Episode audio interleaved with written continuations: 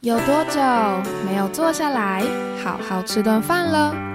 美食不止好吃，而且好玩。让瑞秋和你一起发现食物们的十万个为什么。Hello，我是瑞秋，欢迎收听瑞秋的十万个为什么。以前我在台北念书的时候，晚上去逛公馆夜市，总是很期待能在夜市的入口看到那摊不起眼，但是卖着很好吃大饼的摊车。老板的小摊车有一个简单的平底大锅炉，他会把调配好的面糊倒入锅中，等面糊表面冒出密集小小的气孔，再撒上不同的配料。像是花生粒、芝麻粒、红豆泥、黑糖、奶油，然后依照不同的口味煎个几分钟，再用锅盖焖煎大饼，然后很霸气的把大饼对折，放在砧板上切成三角形，整齐的摆在摊车前方的小架子上。我总是隔着透明的橱窗，看着大饼横切面包着黄、黑、红、白。的馅料整齐排放着，就觉得超级疗愈的。我总是喜欢买一片花生口味的三角形大饼，有时候会在夜市边逛边吃，有时候就在夜市旁边的天桥下坐着享用。以前我其实不会特别去找它的名字，就是默默的在心里叫它好吃的大饼。倒是啊，之前跟朋友去马来西亚玩的时候。看到了类似这种面饼的美食，我顿时眼睛睁大，有一种发现新大陆的感觉，就非常兴奋买了一片。那虽然在马来西亚吃到的饼，它口味啊跟台湾的味道差很多，我也记不起来马来西亚称这种饼叫什么。所以在今天二零二三年的第一集，距离我在疫情爆发前去马来西亚玩，也准备迈入了三周年之时。我怀着非常想出国的心情，还有想要弄明白这款街边古早味小吃的身世，今天我们就来说说这好吃大饼的故事吧。这种饼在台湾有很多名字，可以叫它米混煎、面粉煎、麦芽煎、麦仔煎、米煎粿、面煎果。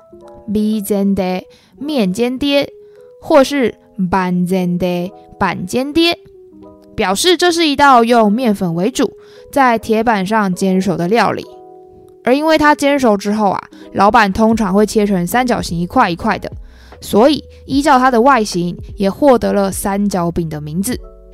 而它的原料也非常简单，只需要面粉、蛋。糖跟小苏打粉调和成面糊之后，倒入锅子煎熟。小苏打粉的功用呢，就是在帮助面糊膨胀，所以在煎饼的时候，它就可以让面糊的表面起泡泡，也就是让我们最后可以吃到蓬松柔软饼皮的关键啦。想不到这个好吃的大饼啊，有这么多名字。而我在收集这集资料的过程中，真的可以说是查到几篇文章，就看到有几种读法。这应该是我们节目开播以来有最多名字的美食了。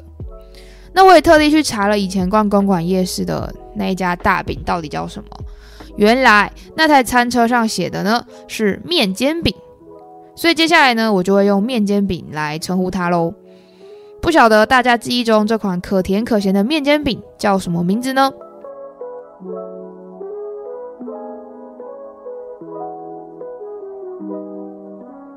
那接着我们就来说说面煎饼的由来好了。它的由来啊，比它的名字直觉多了。一八四零到一八四二年，清朝惨败英国的鸦片战争，使中国经济受到影响，人民也见到了政府的弱点无能。所以一八五零年啊，有个叫洪秀全的人，在准备科举考试的时候呢，认识到西方的基督教，他就决定自己创立。拜上帝会，打着天父天兄太平时，宝汝处处有饭吃，耕田首先在耕苗，杀尽鞑子阎罗妖。意思就是说，等到我们上帝会帮大家打击政府成功，天下太平之时，一定会保证各位农民人民们有饭吃。我们会为大家斩草除根，把统治我们汉人的鞑子杀光光的！冲啊！于是洪秀全就建立了太平天国。那基本上呢，就是表示人民开始造反了啦。而清朝将领左宗棠先生当时就奉命要来平定太平天国之乱，所以在一八五五年，随着太平天国来到了福建。而在打仗的时候，基本上军中部队的饮食都会以简单并且可以快速充饥的食物为主，像是面饼。所以据说左宗棠呢，就是来到福建后也入境随俗。原本这些军人吃的面饼啊是咸食，不过为了方便料理制作，后来他就改用了福建当地盛产的蔗糖跟花生，然后把它们撒在烤过的面饼上，做成了甜的煎饼。后来这种饼啊就在福建一带流行，如今还成为了福建省泉州的著名小吃，他们把它叫做满煎糕。并且随着福建移民来到了台湾，面煎饼也在台湾各地成为街边古早味点心之一，并且延伸出我们前面提到的这么多名字啊！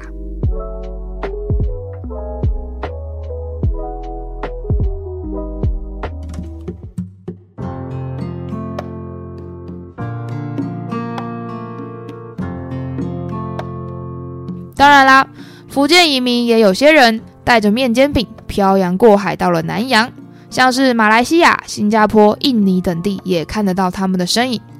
而光是在马来西亚这片比台湾大上好几倍的地方，拥有更多元的族群，面煎饼也当然出现更五花八门的吃法喽。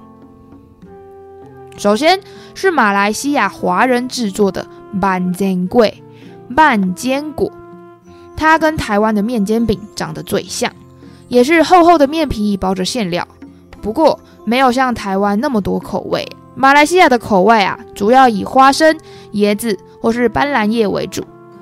而除了这厚厚的板煎桂，其实也有薄片版本的板煎桂哦。它和台湾在一大片铁板上面烤饼的做法不同。薄片版本的摊子啊，会把大铁板分成好几个小圆盘。然后倒上比较小量的面糊来节省受热时间。那在制作的时候呢，一样会放入磨碎的花生粒或是玉米粒，等饼皮熟了再对折贩售。但是在马来西亚，大部分呢是会看到华人卖厚版的板煎柜，而当地马来人呢则会卖薄片版本的饼。但是在马来文当然不会叫它板煎柜啦，而是 apam balik。Apam 是饼，balik 就是对折的意思，所以 Apam balik 就叫做对折的饼啊。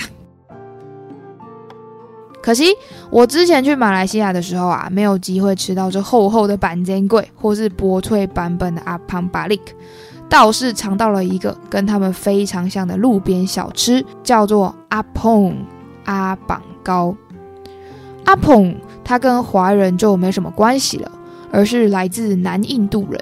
这印度版本的阿蓬啊，是把米浆跟椰浆混合成糊状之后，会在更小的圆形铁盘上面煎。煎好之后对折，再沾着咖喱，或是打上一颗鸡蛋啊，就是很好吃的早餐了。不过这道南印度料理来到马来西亚后，为了符合当地人的口味，它也被改良成甜甜的版本，像是加入甜玉米、花生粒、椰丝或是砂糖的口味。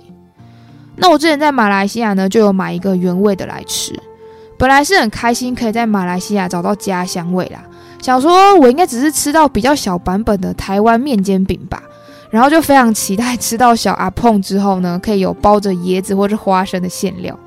可惜呀，这原味的口味呢，就只有吃到薄薄的外皮，而它的口感啊，是比面煎饼更加湿软，饼皮更加的 Q 弹，有点像是在吃椰子口味的包子皮吧。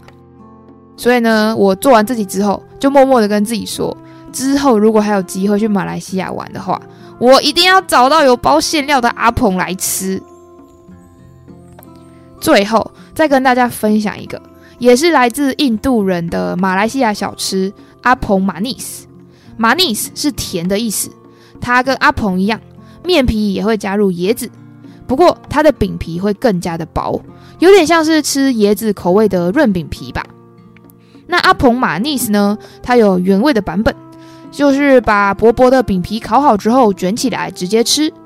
当然啦，它也可以包入馅料，像是香蕉片或是甜玉米。可惜我去马来西亚的时候也没有机会吃到阿蓬马尼斯，希望之后也可以再去马来西亚吃吃看喽。那如果有听众吃过以上的点心，也可以欢迎留言分享给我啦。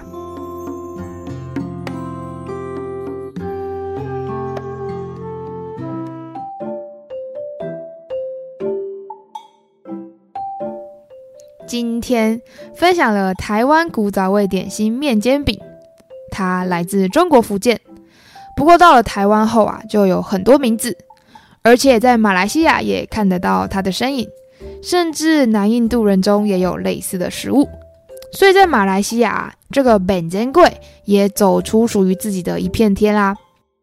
而这个很好吃的大饼啊，真的有太多名字了，不知道大家会不会跟我一样？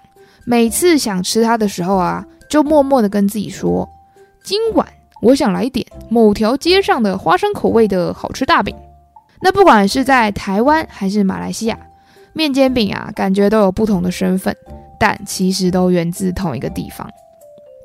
所以希望今天听完这几故事的大家，至少可以知道下次可以用什么样的名字称呼它喽。因此，今天我就改编了。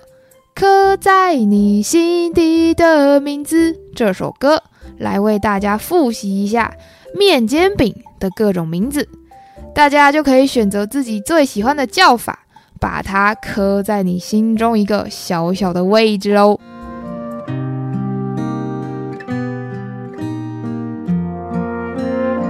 有很多名字的大饼，来自左宗棠的发明。比肩的，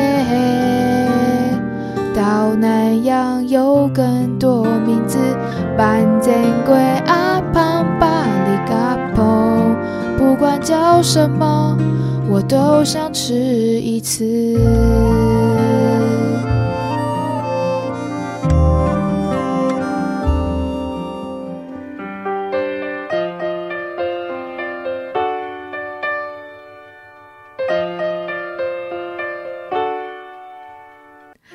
今天我很开心，终于可以搞清楚面煎饼的各种名字。还有去马来西亚玩的时候啊，吃到的阿蓬原来是南印度人的食物。那我很感谢这一次啊，有我来自马来西亚的朋友帮我解答了一些问题，才可以让本集节目顺利完成。那不晓得大家听完今天的故事，会不会想要在疫情解封之后啊，飞去马来西亚玩一波啦，或是在路上寻找面煎饼的摊车啊？因为老实说，现在真的是很难找到他们了，想要解解嘴馋，还真的有点困难。所以大家如果刚好知道啊哪里可以吃到面煎饼，欢迎都留言告诉我哦。如果喜欢我的节目，欢迎订阅我的频道，才可以收到最新通知。也可以给我五星评论或是留言分享你们的想法，就是我做节目的最大动力。也欢迎大家可以把脸书粉砖跟 IG 瑞秋的十万个为什么都追踪起来，就可以看到可爱的插图跟各种面煎饼的照片。或是留言分享你们想要听什么样的美食故事给我啦！感谢大家的收听，我们下次见，拜拜。